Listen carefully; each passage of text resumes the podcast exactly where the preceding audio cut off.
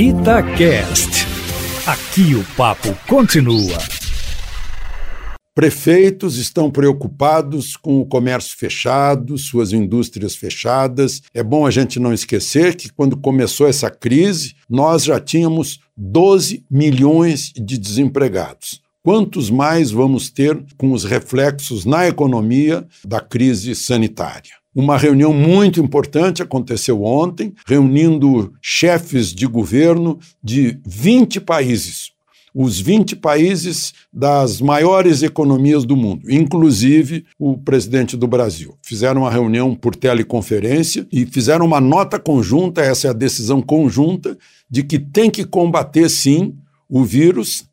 Mas não pode deixar a economia esfriar. Tem que manter a economia aquecida, manter os empregos, né? manter o fluxo comercial e manter a cadeia econômica, cadeia de suprimento, para evitar que hajam problemas seríssimos no abastecimento e na falta de comida porque havendo falta de comida, a gente já sabe que o resultado é drástico. Nenhum país falou em adotar medidas de confinamento, porque essa é uma decisão que cabe a cada país. Né? Cada país, nas suas, nas suas características próprias de clima, de, de faixa etária da população, de tamanho, de aglomeração, de densidade demográfica, tudo isso é importante. O presidente do Brasil participou dizendo que aqui no Brasil também saúde e emprego é o foco do governo e proteger os, os mais vulneráveis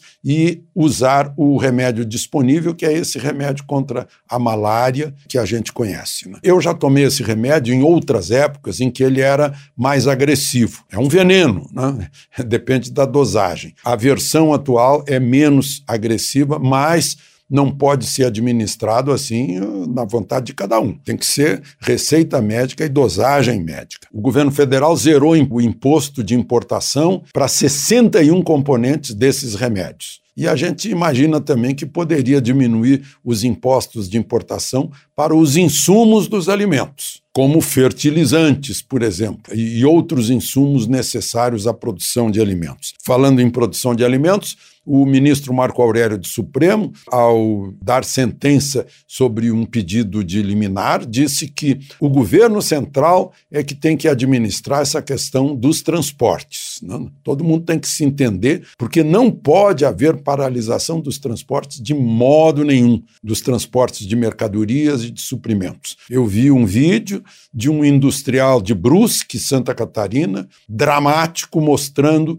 as cinzas de sua indústria, porque os bombeiros não conseguiram chegar por causa de bloqueios nas estradas. Há uma, há uma preocupação muito grande. Né? São Paulo continua com o maior número, inclusive o maior número de mortes, mas nada que se compare à Itália, né? porque na Itália, 95% dos mortos é de pessoas acima de 60 anos, porque a faixa etária italiana é muito mais alta. Nós somos uma população jovem, temos um clima melhor e podemos andar mais bem protegidos, protegendo aqueles que precisam de mais proteção, como os idosos e aqueles que sofrem de algum tipo de doença. Vamos vencer. De Brasília, Alexandre Garcia.